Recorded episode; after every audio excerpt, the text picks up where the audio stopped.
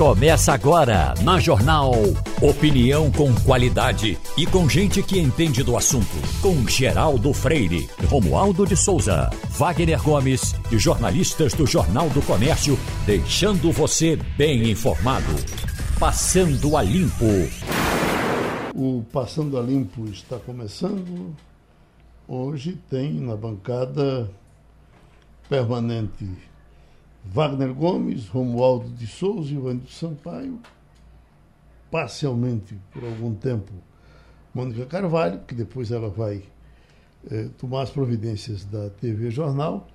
Mas a gente aproveita e fala um pouco sobre, sobre esses debates e as consequências deles uh, para daqui a mais três dias, não é isso? Estamos a três Porque dias. antigamente, antigamente fica muito, né?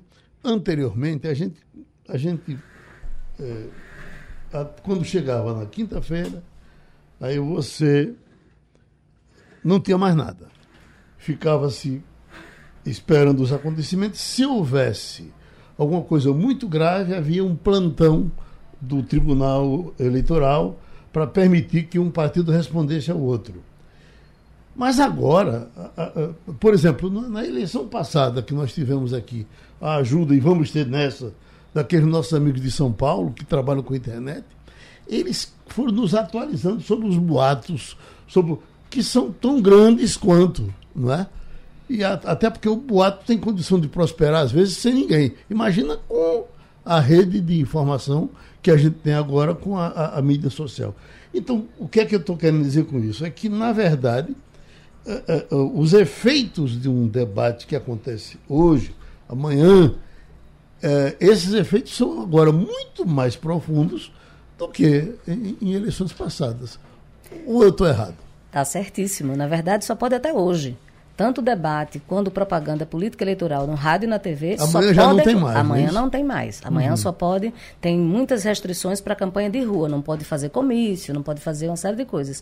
Mas hoje, oficialmente, à noite é o último guia eleitoral. Uhum. Então, hoje nós teremos o debate da TV Jornal e tem uma dimensão muito maior por ser, primeiro, é o último dia onde os candidatos podem se confrontar, né? confrontar suas ideias, falar com o eleitor diretamente. E é como você está dizendo, fake news deita e rola, as redes sociais estão aí. E como é que se desmente isso? Né? Uhum. Então é, é, a última chance que os candidatos têm, além do guia eleitoral, que é bem mais curto. E nós estamos falando de um debate que vai ser transmitido na TV Jornal Recife, TV Jornal Interior para todo o estado, em todas as plataformas digitais do Sistema Jornal do Comércio e Comunicação, YouTube, Facebook, Instagram, Twitter e no UOL, que já está com chamada fixa lá dentro, e SBT News, ou seja, não tem como esse debate não ter uma repercussão muito grande. Uhum. E, e é e... também o primeiro debate que a gente tem com uh, quatro candidatos uh, querendo viver, né? Exatamente. A gente uhum. tem aí as pesquisas mostram, você conversou essa semana com o professor Lavareda, tem divulgado as pesquisas, e a gente tem um primeiro lugar consolidado, né, para o segundo turno, mas o segundo turno, quem vai para o segundo turno, não tem nada definido. Uhum. Os números são muito próximos. Então, para todos eles, é muito importante estar nessa discussão, estar presente. E o eleitor percebe isso. Né? Uhum. O eleitor percebe é, aquela pessoa que não vai para um debate por conveniência, porque não quer ser confrontado, é, é difícil de você explicar para o eleitor que isso é uma estratégia política. Ora, se você não quer confronto, se você não quer dialogar, se você não quer ser perguntado e questionado, como é que você quer governar, né? Uhum. É difícil responder essa resposta. Mas, enfim, nós convidamos os sete candidatos que cujo part os partidos têm representação no Congresso Nacional. Até este momento, falando com você, nenhum deles disse oficialmente que não vem. Ou uhum. seja, o que eu tenho é o convite e a certeza de alguns e a dúvida entre outros. Mas eu só vou saber, a gente só vai saber na hora. E o eleitor vai ter a chance de entender uhum. o que de fato eles querem, né? E sabe que sempre se diz que pesquisa é pesquisa, eleição é eleição. Ninguém nega o prestígio da pesquisa, o valor da pesquisa, mas a eleição só acontece quando. Eu me lembro, por exemplo, na eleição de Erondina, eh, em São Paulo, que ela foi decidida praticamente eh, já depois dos programas uhum. eleitorais. Né? Eu estava observando aqui, eh, Wagner, tem falado muito no caso da Bahia. Pois não é que eh, na pesquisa de hoje o, o ACM já perde eh, numericamente para o, candidato Jerônimo. Para o Jerônimo. Uhum. O, o, veja, está, está o Jerônimo com 47 a CM com 33. Associa... A CM começou com 70% pois é, votos. Exatamente, exatamente. Uhum. Aí é, é, bom a gente acompanhar, Geraldo, porque a pesquisa, como sabemos e enfatizamos sempre aqui, é o retrato do momento, daquele momento. Então, por exemplo, quem acompanhou a pesquisa na Bahia até a, a, a, o começo dessa semana e vê o resultado da eleição no domingo, vai dizer que a pesquisa errou. Mas uhum. a pesquisa está apontando a tendência de crescimento do segundo colocado não é Exato. isso? Invertendo agora. Então a pesquisa mostrou hoje. Amanhã será assim? Jerônimo ter, vai ter crescido mais? Uhum. A SEMI vai ter caído mais? A gente não sabe. Eu, eu, Vamos ter que esperar para saber. Eu coloquei o número errado aqui. É, o número correto está anotado do outro lado aqui.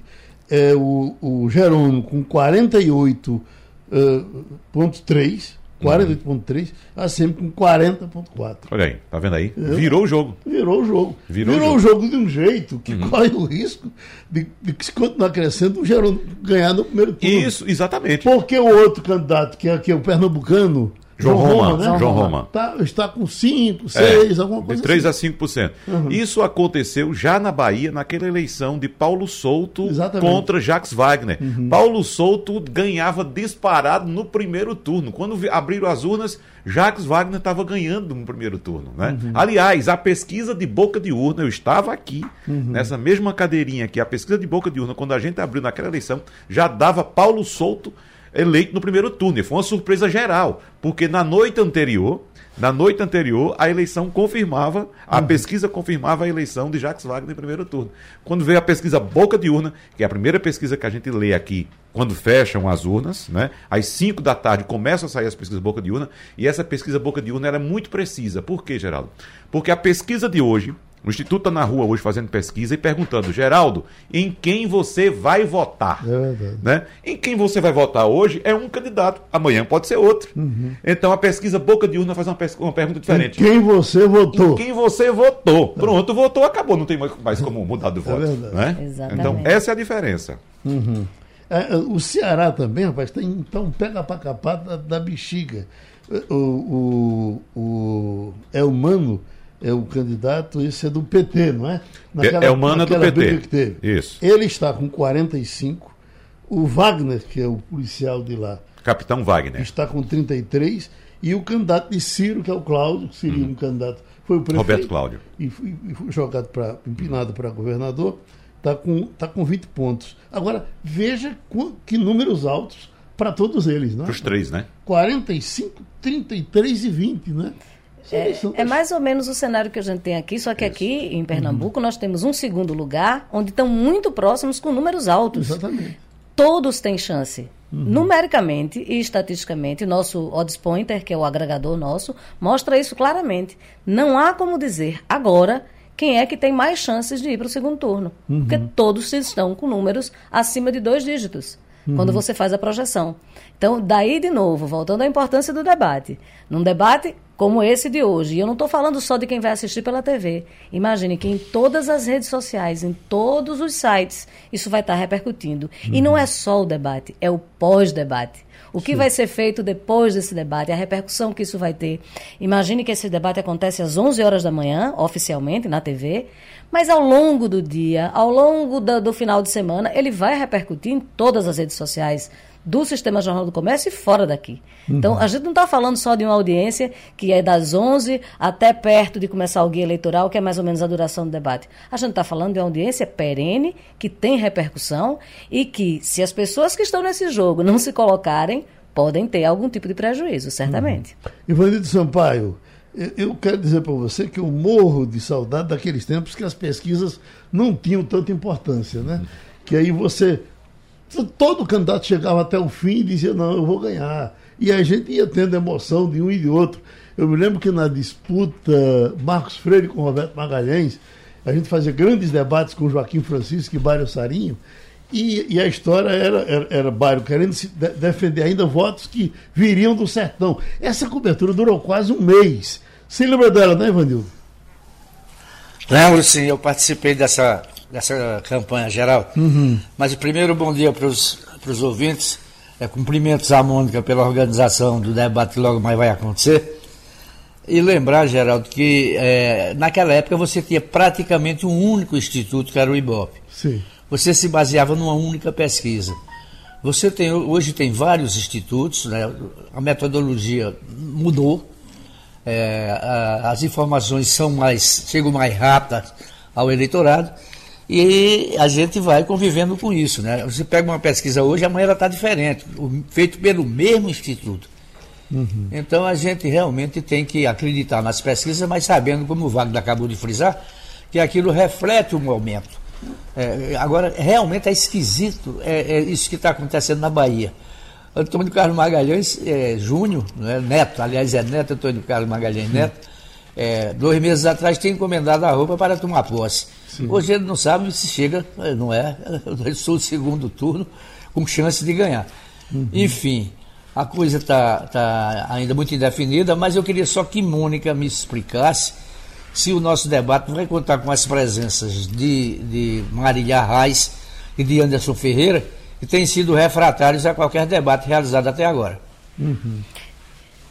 Pois não, chefe. Veja só, até agora nós não tivemos nenhuma negativa, ou seja, nenhuma oficialização de ausência. O que nós temos? os outros candidatos, é, Miguel Coelho, que compareceram, né? Danilo Cabral, Pastor Wellington, João Arnaldo. É, esses, sim, certamente virão, porque estiveram nos outros debates.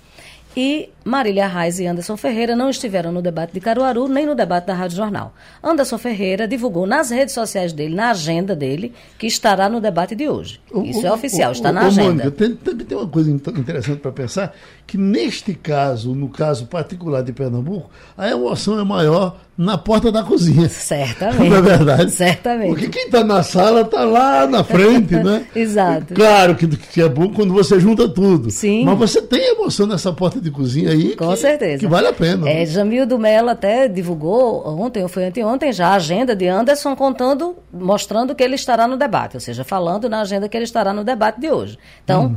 Temos aí uma confirmação de Anderson Ferreira. Marília Reis, não oficialmente nós não recebemos. Qualquer candidato pode desistir do debate na porta da empresa. Ele pode hum. chegar aqui e ir embora, desistir.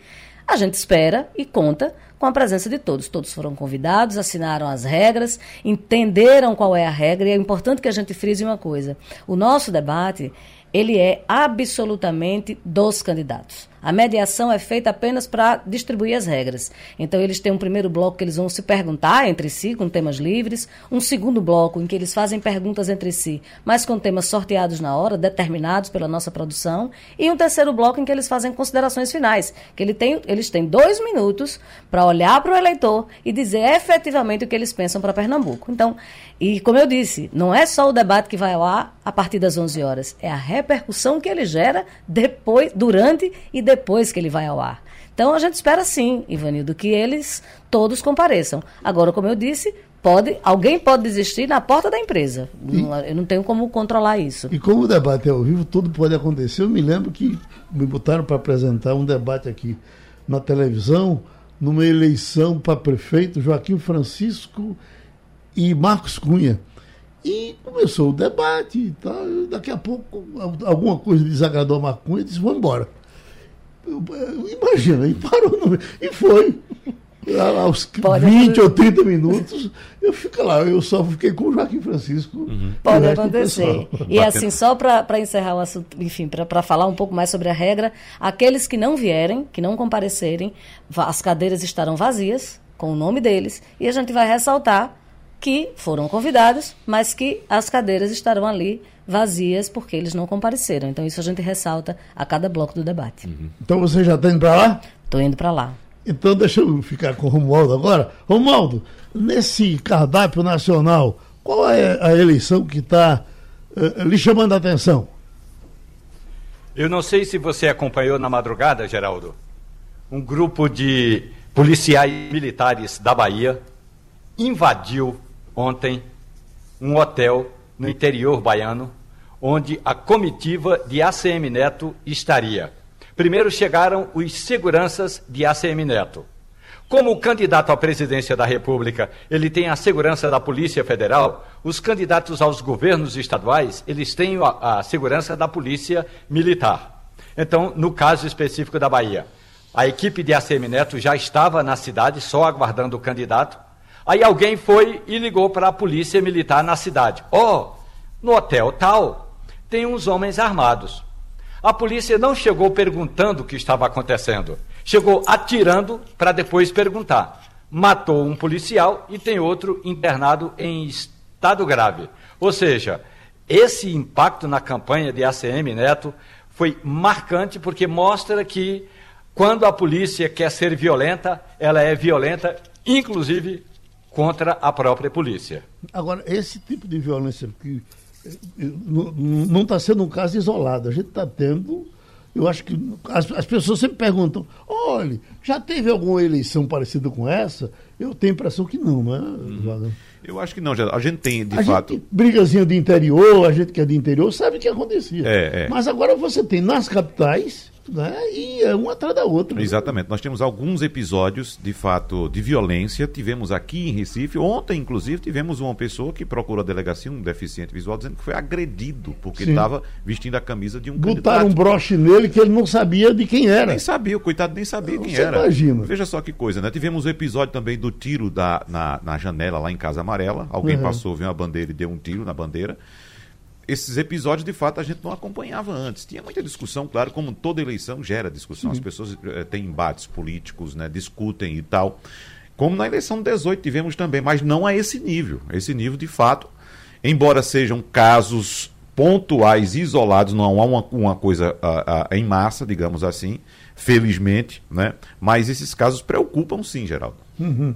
Você tem, inclusive. Tem um detalhe, Geraldo. Oi, Romulo. Que ontem a reportagem da Rádio Jornal mostrou eu estive na Esplanada dos Ministérios. E o que é a Esplanada dos Ministérios? É aquela larga avenida que separa a rodoviária ao Congresso Nacional. Aí, ali na, nas imediações do Congresso Nacional, está tudo cercado. E não é apenas uma cerca, é cerca dupla, que eu não vi isso nem na última manifestação preocupante, que foi no impeachment de Dilma, quando o Brasil estava literalmente dividida ao meio. Ali na Praça dos Três Poderes, onde ficam o Palácio do Planalto ao norte, o Supremo Tribunal Federal ao sul e o Congresso Nacional ao oeste, está tudo fechado. Os carros passam, mas as pessoas não conseguem chegar aos prédios. Também dupla segurança. E hoje eu estarei, hoje à tarde, na porta do Tribunal Superior Eleitoral. Eu vou mostrar ao nosso ouvinte, porque nós teremos várias imagens, como está sendo montado o esquema de segurança ali nas imediações do Tribunal Superior Eleitoral. Se na esplanada dos ministérios a preocupação é, havendo um resultado eh, nessa votação de domingo, pode haver alguma invasão? Tentativa de invasão, sim. Tanto é que a Polícia Legislativa, que cuida dos prédios do Congresso Nacional, estará toda ela de prontidão e a Polícia Militar também vai estar de prontidão para a Praça dos Três Poderes. Lá na porta do TSE, o Tribunal Superior Eleitoral, nem no estacionamento público você vai poder parar. Portanto, o esquema de segurança é rígido. Ontem eu fui é, chegar lá, ontem eu fui ao Tribunal Superior Eleitoral e na chegada houve, eu passei em três lugares de revista e olha que eu estava com uma credencial de jornalista, o que você entende. A segurança está reforçadíssima aqui em Brasília. Todo mundo está, pelo menos, inquieto com o que pode vir a acontecer. Uhum. E a colunista Bela Megali, Geraldo, informa que a campanha de Lula está em alerta máximo para as, as próximas 48 horas, preocupada com fake news que podem ser divulgadas após o debate de hoje e também atos de violência com potencial de criar um clima de instabilidade e constrangimento na véspera do dia da votação. Então, as campanhas também estão se mobilizando uh, orientando seus, seus uh, seguidores, os seus filiados, para que tomem cuidado em relação às próximas horas. Bom, ainda tem muita coisa para falar de eleição, eh, de pesquisa. Eh, a última que saiu já é Datafolha, não é, Wagner? Uh, hoje à noite sai vamos ter, Vamos ter tá Datafolha. Eu não sei se IPEC sai hoje. Datafolha uhum. sai hoje. Hoje é quinta-feira, sai Datafolha. Mas sábado deve sair também as duas, IPEC e Datafolha novamente. Para a gente continuar circulando pelo Brasil, porque interessa pela situação particular de cada estado e interessa pelo efeito colateral da eleição presidencial. Uh, Wagner, no caso de São Paulo, uhum. né? São Paulo é uma eleição que chama a atenção o tempo todo. Havia a expectativa de que o governador atual, eh, eh, ele chegou aos 19%, né? O que está na frente dele. 22. Tem 22. É, 22 é e 19. Técnico, é um empate né? técnico, exatamente. Uhum. Exatamente. Aliás, é, é 23. Uhum. 23. Mas e a Haddad parece que chegou no teto dele. Né? Bateu né? ali e estacionou em 34. Uhum. Né? Agora, Geraldo, é interessante porque Rodrigo Garcia ele, ele ensaiou uma subida rápida e estacionou também. Na última pesquisa IPEC ele subiu um ponto, oscilou um ponto ainda, mas ele deu um, um pique de cinco pontos, né? Correu cinco pontos assim e depois foi de um em um, como na última também. É interessante também porque a gestão de Rodrigo Garcia, que é o sucessor de João Dória, ele era o vice de João Dória, é uma gestão aprovada. Uhum. Inclusive, o índice de aprovação dele, de ótimo bom, para você ter ideia, subiu de 17 para 27%. Uhum. Na última pesquisa, 27%. Se você pegar, por exemplo, o regular, o regular dele é 39%, regular mais ou menos. Como é a gestão do governador? Mais ou menos. Mais ou menos. Hoje muita gente queria ter um mais ou menos de 39%. Eu, digo, eu, digo né? lá, eu digo lá em casa, se você fizer a pesquisa, eu vou dar conta. Eu vou ser bom, ótimo, regular. Se eu ficar regular, tá bom. eu tô, tô, tô graças a tá. Deus. Então, veja só, 39 com 27 então dá um índice muito bom de aprovação da, da gestão de, de Rodrigo Garcia. Agora, ele vai para a, a, essa reta final dessa eleição, tendo, segundo a pesquisa espontânea, que é aquela que pergunta em quem você vai votar e não apresenta o nome dos candidatos, nessa pesquisa, 40% dos eleitores de São Paulo estão indecisos. Uhum. 40%? 40%. Uhum. Não sabem. Então, tudo pode acontecer daqui para domingo. Aí a gente volta para aquele quesito. A pesquisa errou. Não, a pesquisa está mostrando a gente que leu errado. Uhum. Ou leu insuficiente. Né? Porque ela está mostrando lá, tem 40 de cada 10 eleitores, 4 dizem, não sei não. Aí vê, o cara vai sair de casa para votar, indeciso. Aí olha a gestão desse cara. Como é que tá? Como você disse, tá uhum. regular, tá mais ou menos. Eu vou arriscar com outro por quê? Uhum. Né? Pode acontecer uma surpresa aí no final, até porque ele vem nessa crescida, ele, como eu disse, ele reduziu a força do crescimento, mas não parou de crescer. Uhum. E tem a, esses dados. A eleição para o Senado de São Paulo está emocionante também, né? Eleição do Senado também. O, o Márcio. O, Márcio está na frente. Márcio França está na liderança. Na frente. O, o, o ministro, ex-ministro da Ciência e Tecnologia, o piloto, não, o astronauta, astronauta. Tinha, tinha também uma votação eh, interessante, né? Exatamente. Uhum. É. Deixa eu ver se eu pego Agora, aqui Geraldo, o Senado. O, o, Enquanto o Wagner pega os, os números aí do, de São Paulo, Wagner, se me permite, eu gostaria de estar presente era na lavagem de roupa suja do PT com o PSB no Rio de Janeiro. Uhum. No acordo entre os partidos, o PSB lançou o candidato ao governo, que é o Freixo. Até aí tudo bem. Nesse acordo, o PT lançaria o senador. Ocorre que Alessandro Molon, que é do PSB, não aceitou o acordo, foi para a convenção, o nome dele foi aprovado e Alessandro Molon é candidato ao Senado. A última pesquisa aponta que Romário, do PL, tem 33 das intenções de voto. Em segundo lugar, vem o Molon do PSB com 11%, depois a Clarissa Garotinho 11%, o Daniel Silveira com 7%, e aí em seguida vem o André Siciliano, que é do PT e que tem 7%. Ou seja, PT e PSB disputando a mesma cadeira quando poderiam ter feito a aliança. E você que gosta de folclore, Geraldo, uhum. o Cabo Daciolo está com 6% das intenções de voto para o Senado Federal no Rio de Janeiro. Eu acompanhei um debate na Rádio Tupi do Rio de Janeiro e o Daciolo continua dando show. Ô, Geraldo, veja só, em São Paulo, a, a eleição para o Senado está o seguinte: Márcio França está parado em 30%. Na pesquisa anterior tinha 30% e na última, não mais recente, que foi divulgada na última terça-feira, 30% também. O astronauta Marcos Pontes tem 19%. Ele tinha 18 na anterior, subiu uhum. um pontinho, foi para 19. Janaína Pascoal está em terceiro com 5%. 5%. 5%. Veja ela que foi recordista de votos uhum. da história né, do Brasil em eleições na, em, em 2018. Agora veja só, bater na mesma tecla. Nessa pesquisa que é estimulada, em que o pesquisador apresenta os nomes dos candidatos, 21% disseram que ainda não sabiam quem votar. E 10% disseram que não ia votar em ninguém. Ou seja, tem mais do que o, o, o percentual de votos de Márcio França de pessoas que ainda não apontam um candidato a votar. Então, tudo pode acontecer, né, Geraldo? Então, é, é, prestar atenção nesses dados. Agora, Ivanildo, você, você quer saber de Minas também?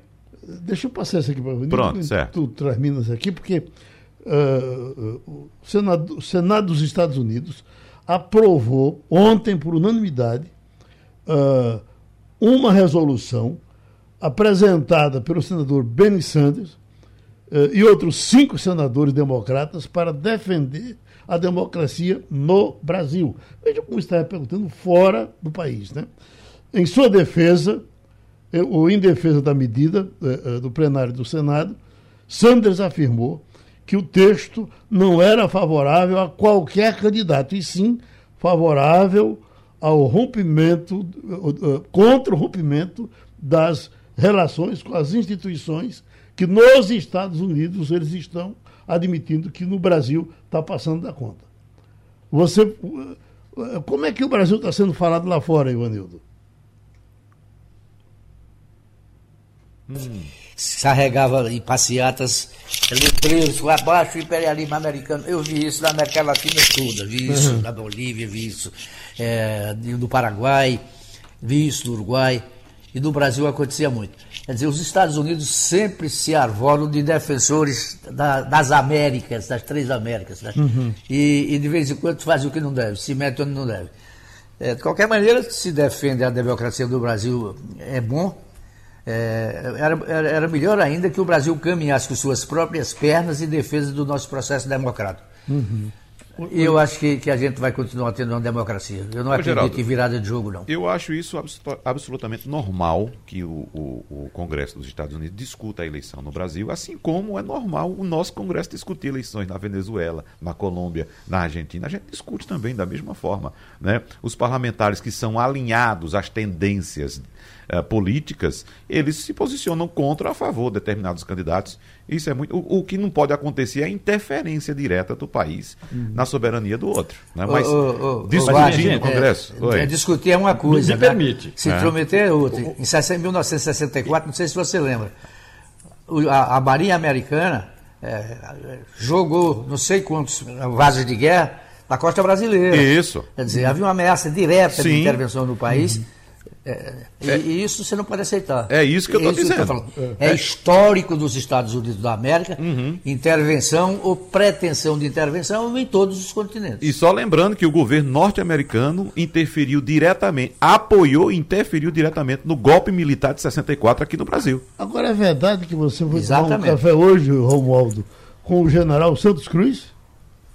Olha, primeiro eu queria dizer alguma coisa ainda a respeito dessa nota dos senadores americanos. Certo. Gente, eles dizem o seguinte: seria inaceitável que os Estados Unidos reconhecessem um governo que chegou ao poder de forma não democrática e enviaria uma mensagem horrível ao mundo inteiro. Escute, você pode até não gostar deste ou daquele candidato, mas ele... se tem uma coisa que é democrática no Brasil, é o processo de escolha do presidente da República. Então não tem nada de ficar assustado de antidemocrático absolutamente deram uma viajada aí os senadores eh, dos Estados Unidos. Na minha avaliação, é uma intromissão indevida. É bom lembrar, Agora, Romualdo de Souza, geral... que esse, esse movimento foi liderado por Bernie Sanders, que uhum. é apontado como líder de esquerda dos Estados Unidos. Ele disputou, inclusive, as prévias para a presidência da República.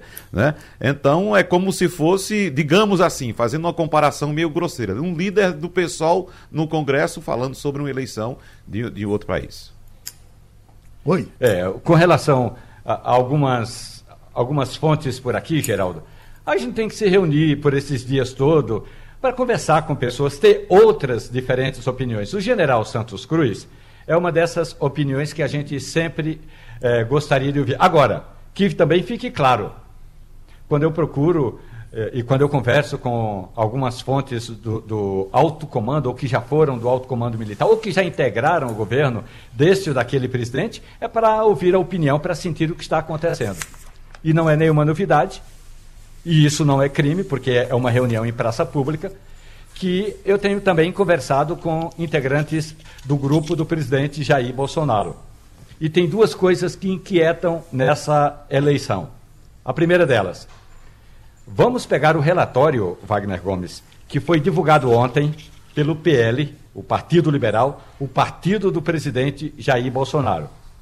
Os partidos são convidados a acompanhar o processo de apuração, de totalização e de divulgação dos votos. Isso no dia da eleição. Antes da eleição, os partidos fazem essa, como a gente diz, auditagem, fazem um levantamento, e aí o que ocorre é que uma auditoria contratada pelo PL divulgou dados falsos, ilegítimos, uhum. que não são verdadeiros, segundo o Tribunal Superior Eleitoral. O TSE disse que o relatório do PL reúne informações fraudulentas e atentatórias ao Estado Democrático de Direito e ao Poder Judiciário, em especial à Justiça Eleitoral, em clara tentativa de embaraçar e tumultuar o curso natural do processo eleitoral. Ora, se um candidato está dizendo o tempo todo que não acredita no resultado das urnas eletrônicas, abro um parêntese, eu ele não acredita se ele for o perdedor, porque se ele for o, ganha, o ganhador, ele acredita. Como ele, ele acreditou quando foi é, deputado durante oito mandatos e ele acreditou quando ele venceu a primeira eleição como presidente da República. Fecha o parênteses. Então, é, se um partido, se o partido do presidente divulga um relatório desse, o partido do presidente está semeando, no mínimo, a dúvida Agora, a dúvida infundada entre os eleitores. Romualdo, em relação a esse assunto, é bom lembrar que essa, essa empresa, que chama-se Voto Legal, foi contratada a pedido de Jair Bolsonaro em um valor superior a um milhão de reais, emitiu esse documento ao qual você se referiu, com críticas relacionadas a, a, ao processo eleitoral, segundo o TSE, a TSE, acusações falsas né, a, em relação ao processo eleitoral do Brasil. E, nesse momento, há, há, há uma divisão dentro do Partido Liberal que é liderado por Valdemar da Costa Neto. A deputada bolsonarista Carla Zambelli divulgou esse documento, espalhou esse documento. É bom lembrar que ela é recém-chegada no partido e, mesmo assim, mesmo assim, o partido, pelo que a gente sabe, ficou dividido, porque Valdemar da Costa Neto estaria, segundo informações de pastores, arrependido de ter contratado essa empresa. Inclusive, o vice-presidente do partido, capitão Augusto, disse também que confia, disse ontem, palavras dele, confio plenamente no processo eleitoral e essa auditoria visa a, a, a de, deveria contribuir com o TSE. Estamos com o endocrinologista Francisco Bandeira. Doutor Francisco, o senhor já demistificou aqui diversas coisas que falavam com relação ao ovo, depois com relação ao leite. Voltar a falar do ovo em cima de pesquisas recentes. Tem aqui. Saúde. Pessoas que comem ovos cinco vezes por semana são mais magras. Bom, é, os regimes alimentares têm o ovo como um dos esteios? É, bom dia, Geraldo. Bom dia. Sim, esse eu vou começar. O, o, ovo sempre foi, o consumo de ovo sempre foi cientificamente polêmico. Uhum. Você lembra que antigamente quem tinha colesterol alto se recomendava retirar ovo, principalmente a gema, que é rica em colesterol. Hoje não é bem assim, mas é real que o consumo de ovo ajuda muito a chegar a uma cota proteica adequada, uhum. principalmente no paciente idoso. Os pacientes idosos eles têm dificuldade de ingerir uma grande uma quantidade adequada de proteína, porque a maioria dos pacientes idosos tem uma diminuição do apetite, e isso leva ao que nós chamamos de sarcopenia, que é uma diminuição da massa muscular, favorecendo eles caírem e você sabe que quando o idoso cai, pode ter consequências, trauma craniano, fratura, etc. Então, o ovo é rico em proteína, mas o ovo tem também colesterol. Cada gema tem 250 miligramas de colesterol. Então, essa que é o grande divisor. Se uhum. você ingere muito, muitos, dois, três, quatro ovos por dia, vai ter uma ingesta maior de colesterol. Isso pode propiciar uma deposição de colesterol nas artérias e levar a infarto, derrame, etc. Por outro lado, o ovo é um alimento que tem proteína, cada ovo tem 6 gramas de proteína, tem baixa caloria, e isso melhora a da conta proteica. Então, isso, essa, isso que você falou, de que o ovo pode levar a pessoa a ficar mais magra e faz parte do regime, é inclusive uma linha de pesquisa nossa na universidade, porque quando você aumenta a massa muscular com proteína e exercício, estimula um hormônio chamado irisina, que é o hormônio que queima gordura. Então, se a pessoa ganha músculo, automaticamente perde gordura. E você pode pegar um indivíduo com peso normal, que tenha proporcionalmente mais gordura no corpo, ele vai aparentar gordo, apesar de ele estar com peso normal. E se você pegar outro indivíduo do mesmo peso, que tem uma massa magra aumentada e um, proporção de gordura mais baixa, ele vai aparentar magro. Então, no final das contas, se você aumenta a ingesta de proteína, e o ovo faz parte disso, você contribui para diminuir o teor de gordura corporal. Oi, Wagner. Eu queria saber, doutor Francisco, em relação ao preparo, de que forma os diferentes preparos do ovo podem interferir na composição do alimento, tanto para o bem quanto para o mal? É, Wagner, essa pergunta é muito importante, porque os estudos mais recentes mostram que se, se, o indivíduo ingere um ou mais ovos por dia, no contexto de uma dieta rica em gordura de origem animal. Então, se você faz o ovo na manteiga, por exemplo, e come com bacon, carne gorda, etc., isto vai ter consequências ruins para a saúde, principalmente aumentando o risco de infarto, AVC e câncer. O que está muito claro nos últimos estudos você mostrar um deles, mas tem outros estudos com consequências futuras do consumo de ovo, é que um ovo em dias alternados não oferece nenhum risco.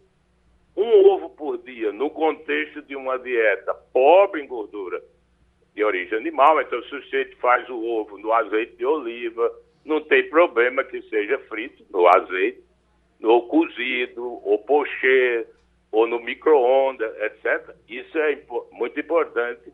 Mas um ovo por dia, ok, dentro desse conceito, um ovo ou mais por dia, dentro do contexto de muita gordura de origem animal, certamente vai ter prejuízo.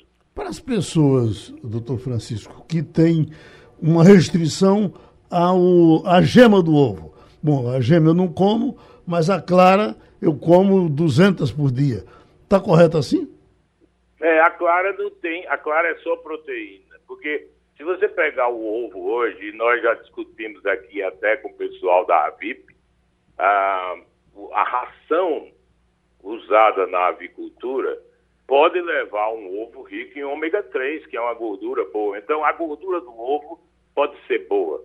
E a gema é que concentra o colesterol. Então, se você tem 250 miligramas de colesterol por dia, em cada gema, passou disso aí, pode ser maléfico, embora nós temos um limite de absorção do colesterol que chega a 600 miligramas por dia. Então, a bile joga 250 miligramas no intestino, gema de ovo mais 250 já está perto do limite de absorção.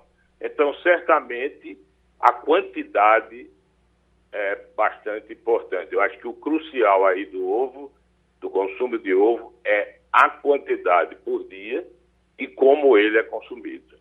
Pronto, doutor Francisco, a gente lhe agradece. Bom, nós estamos devendo informação com relação à eleição de Minas e Wagner disse que ela está emocionando. Pois não, Wagner? Está emocionante, Geraldo. Na pesquisa que foi divulgada, a última pelo IPEC, na terça-feira, Romeu Zema tem 45%, só que ele estava com 46% na anterior. Caiu um ponto, né? Oscilou. Alexandre Calil apareceu com 34%, só que na anterior ele tinha 29%. Uhum. Ou seja, ele cresceu 5 pontos percentuais. Geral. Depois vem Carlos Viana com 3 pontos. Então, aí a disputa é exatamente entre esses dois. Mas em que ponto eu quero chamar a atenção, Geraldo? É na pesquisa espontânea. Na espontânea, aquela uhum. em que o nome do candidato não é apresentado, Romeu Zema tem 32 e Calil 25. Uhum. Veja como é perto a distância, são apenas 7 pontos de diferença. Não é isso? O ponto mais importante, não sabem, não responderam, indecisos. Sabe quantos são? Uhum. 32. O mesmo percentual de Romeu Zema. Então, se por acaso o candidato Alexandre Calil conseguir o feito do candidato Gerônimo na Bahia e associar o voto dele ao de Lula, por esses dados, é possível, inclusive, que é, Alexandre Calil seja eleito até no primeiro turno. Tá vendo aí? Vamos para Portugal. Conexão Portugal com Antônio Martins. Uh, Romualdo de Souza, vamos falar com Antônio Martins? Antônio Martins, muito boa tarde para você. Eu estou inquieto com uma informação é, que, aliás, chegou aqui à Confederação Nacional da Indústria, a CNI aqui no Brasil, que é com relação a essa história de parcerias de negócios de brasileiros com portugueses. O Sebrae Martins chegou a abrir uma, vamos chamar de canal, para ajudar a empresários brasileiros que queiram conhecer o comércio, os negócios em Portugal. E aí, certamente, vai ser uma, uma via de mão dupla. É, vai, vem. Me diga uma coisa: é bom, é possível fazer esses investimentos, eh, Martins? Bom dia, Romualdo de Souza, bom dia, Geraldo Freire, bom dia a todos da bancada, bom dia, ouvintes da Rádio Jornal. Antes de responder, Romualdo, eu queria saber de Geraldo Freire quanto é que tempo eu tenho aí, porque eu acho que já são 10 e 1, né?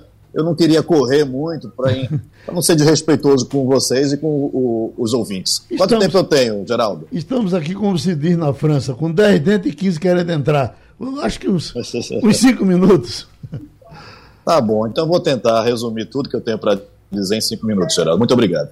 Bem, cada vez mais Portugal, como a gente tem falado aqui, é, vira é, um ponto de atração para empresários, quem quer vir não só é, investir, mas alguns também fazer parcerias, trabalhar, morar aqui. Então tem aumentado muito o número de é, missões empresariais. Missões empresariais que começou com é, mais na área da tecnologia, com o Web Summit, que é um grande, um grande evento aqui na área da tecnologia, que reúne gente do mundo todo. Então, essas missões empresariais, elas vinham muito focadas no Web Summit. Mas de lá para cá, desde 2016 mais ou menos para cá, quando o Web Summit começou a ser é, realizado aqui em Lisboa, é, começaram também as, as, as missões ao longo do ano, não só durante o Web Summit. As pessoas até vinham antes, as missões vinham um pouco antes do evento, justamente para fazer essas conexões com os empresários, com é, as autoridades municipais e, e, e, também aqui do governo de Portugal, para tentar saber como é que é o ecossistema, como é que é o ambiente de negócio aqui, quais as fontes de financiamento, quais as parcerias possíveis, vendo Portugal como uma porta de entrada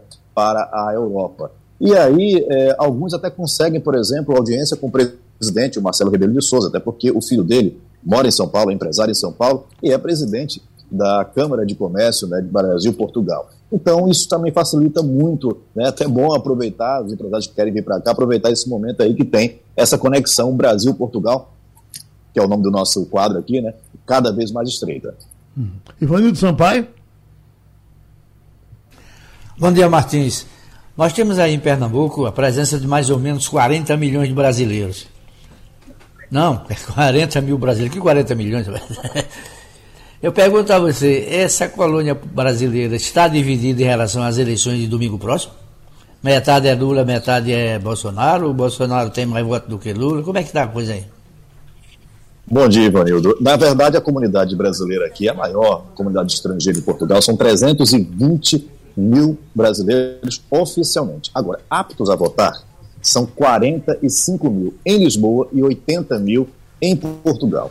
É, Portugal, Lisboa é, é, é, o maior colégio eleitoral no exterior, o maior colégio eleitoral do Brasil no exterior. Sim, há uma divisão grande, né, não vou dizer que é meio a meio, porque é impossível a gente perceber isso. Agora, existe sim uma, uma divisão, e uma divisão que a gente viu desde a eleição de 2018. Em 2018, o Bolsonaro chegou aqui a ter 64% dos votos.